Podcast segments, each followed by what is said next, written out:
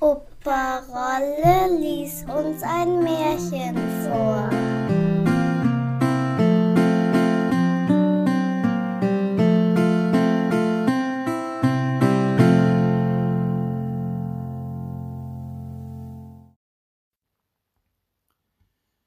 Die wahre Braut Teil 1 Es war einmal ein Mädchen, das war jung und schön, aber seine Mutter war ihm früh gestorben, und die Stiefmutter tat ihm alles gebrannte Herzeleid an. Wenn sie ihm eine Arbeit auftrug, sie mochte noch so schwer sein, so ging es unverdrossen daran und tat, was in seinen Kräften stand aber es konnte damit das Herz der bösen Frau nicht rühren. Immer war sie unzufrieden, immer war es nicht genug. Je fleißiger es arbeitete, je mehr ward ihm auferlegt. Und sie hatte keine anderen Gedanken, als wie sie ihm eine immer größere Last aufbürden und das Leben recht sauer machen wollte. Eines Tages sagte sie zu ihm da hast du zwölf Pfund Federn. Die sollst du abschleißen.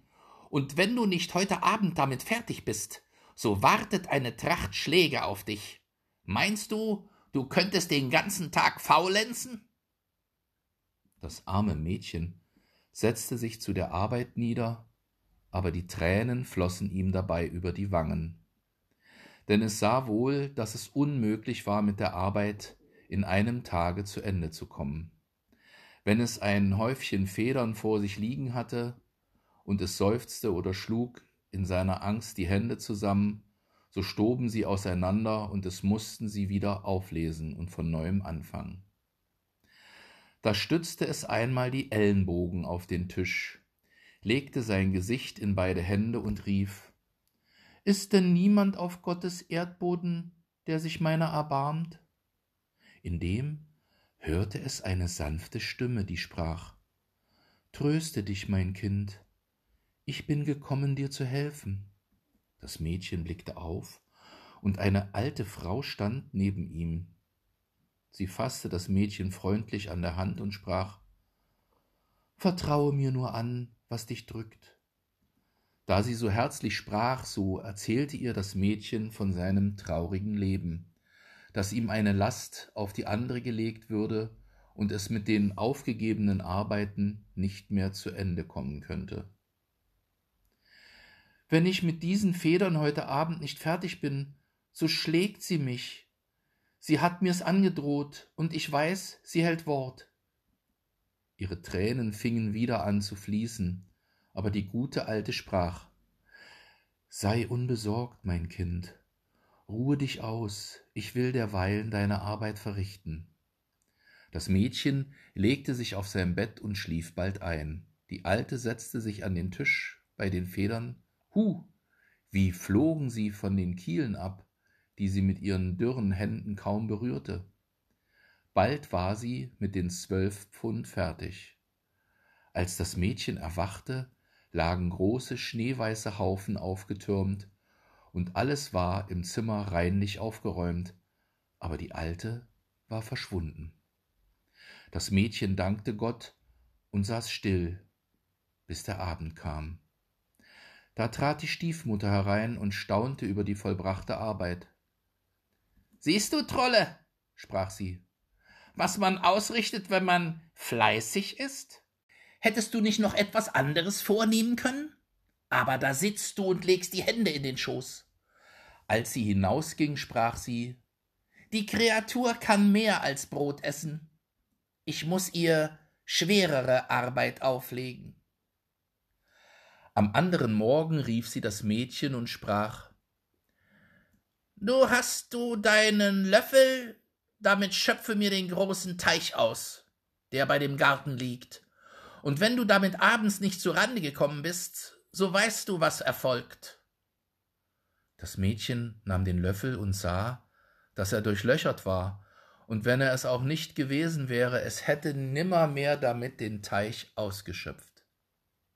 Es machte sich gleich an die Arbeit, kniete am Wasser, in das seine Tränen fielen, und schöpfte, aber die gute Alte erschien wieder, und als sie die Ursachen von seinem Kummer erfuhr, sprach sie Sei getrost, mein Kind, geh in das Gebüsch und lege dich schlafen, ich will deine Arbeit schon tun. Als die Alte allein war, berührte sie nur den Teich, wie ein Dunst stieg das Wasser in die Höhe und vermischte sich mit den Wolken. Allmählich ward der Teich leer, und als das Mädchen vor Sonnenuntergang erwachte und herbeikam, so sah es nur noch die Fische, die in dem Schlamm zappelten. Es ging zu der Stiefmutter und zeigte ihr an, dass die Arbeit vollbracht wäre. Du hättest längst fertig sein sollen, sagte sie und ward blass vor Ärger, aber sie sann etwas Neues aus. Am dritten Morgen sprach sie zu dem Mädchen Dort, in der Ebene musst du mir ein schönes Schloss bauen, und zum Abend muss es fertig sein. Das Mädchen erschrak und sagte, Wie kann ich so ein großes Werk vollbringen? Ich dulde keinen Widerspruch, schrie die Stiefmutter. Kannst du mit einem durchlöffelten, löcherten Löffel einen Teich ausschöpfen, so kannst du auch ein Schloss bauen. Noch heute will ich es beziehen und wenn etwas fehlt, sei es das geringste, in Küche oder Keller, so weißt du, was dir bevorsteht. Sie trieb das Mädchen fort, und als es in das Tal kam, so lagen da die Felsen übereinander aufgetürmt. Mit aller seiner Kraft konnte es den Kleinsten nicht einmal bewegen. Es setzte sich nieder und weinte, doch hoffte es auf den Beistand der guten Alten. Sie ließ auch nicht lange auf sich warten, kam und sprach ihm Trost ein, lege dich doch nur in den Schatten und schlaf, ich will dir das Schloss schon bauen. Wenn es dir Freude macht, so kannst du selber darin wohnen. Als das Mädchen weggegangen war, rührte die Alte die grauen Felsen an, alsbald regten sie sich, rückten zusammen und standen da, als hätten Riesen die Mauern gebaut. Darauf erhob sich das Gebäude, und es war, als ob unzählige Hände unsichtbar arbeiteten und Stein auf Stein legten. Der Boden dröhnte, große Säulen stiegen von selbst in die Höhe und stellten sich nebeneinander in Ordnung. Auf dem Dach legten sich die Ziegeln zurecht, und als es Mittag war, drehte sich schon die große Wetterfahne wie eine goldene Jungfrau mit fliegendem Gewand auf der Spitze des Turmes. Das Innere des Schlosses war bis zum Abend vollendet. Wie es die Alte anfing, weiß ich nicht, aber die Wände der Zimmer waren mit Seide und Samt bezogen, bunt gestickte Stühle standen da und reich verzierte Armsessel an Tischen von Marmor, kristallene Kronleuchter hingen von der Bühne herab und spiegelten sich in dem glatten Boden, grüne Papageien saßen in goldenen Käfigen und fremde Vögel, die lieblich sangen, Überall war eine Pracht, als wenn ein König da einziehen sollte. Die Sonne wollte eben untergehen, als das Mädchen erwachte und ihm der Glanz von tausend Lichtern entgegenleuchtete. Mit schnellen Schritten kam es heran und trat durch das geöffnete Tor in das Schloss. Die Treppe war mit rotem Tuch belegt und das goldene Geländer mit blühenden Bäumen besetzt. Als es die Pracht der Zimmer erblickte, blieb es wie erstarrt stehen. Wer weiß, wie lange es so gestanden hätte, wenn ihm nicht der Gedanke an die Stiefmutter gekommen wäre. Ach, sprach es zu sich selbst, wenn sie doch endlich zufriedengestellt wäre und mir das Leben nicht länger zur Qual machen wollte. Das Mädchen ging und zeigte ihr an, dass das Schloss fertig wäre. Gleich will ich einziehen, sagte sie und erhob sich von ihrem Sitz. Als sie in das Schloss eintrat, musste sie die Hand vor die Augen halten, so blendete sie der Glanz. Siehst du, sagte sie zu dem Mädchen, wie leicht dir's geworden ist, ich hätte dir etwas Schwereres aufgeben sollen.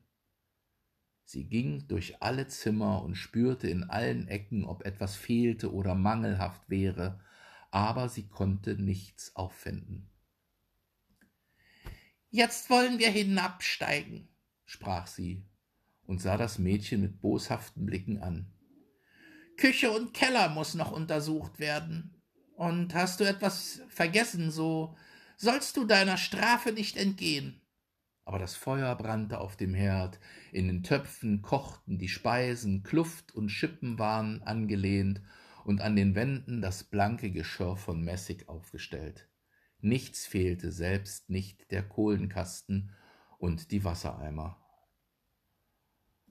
Wo ist der Eingang zum Keller? rief sie. Wo der nicht mit Weinfässern reichlich angefüllt ist, so wird dir's schlimm ergehen.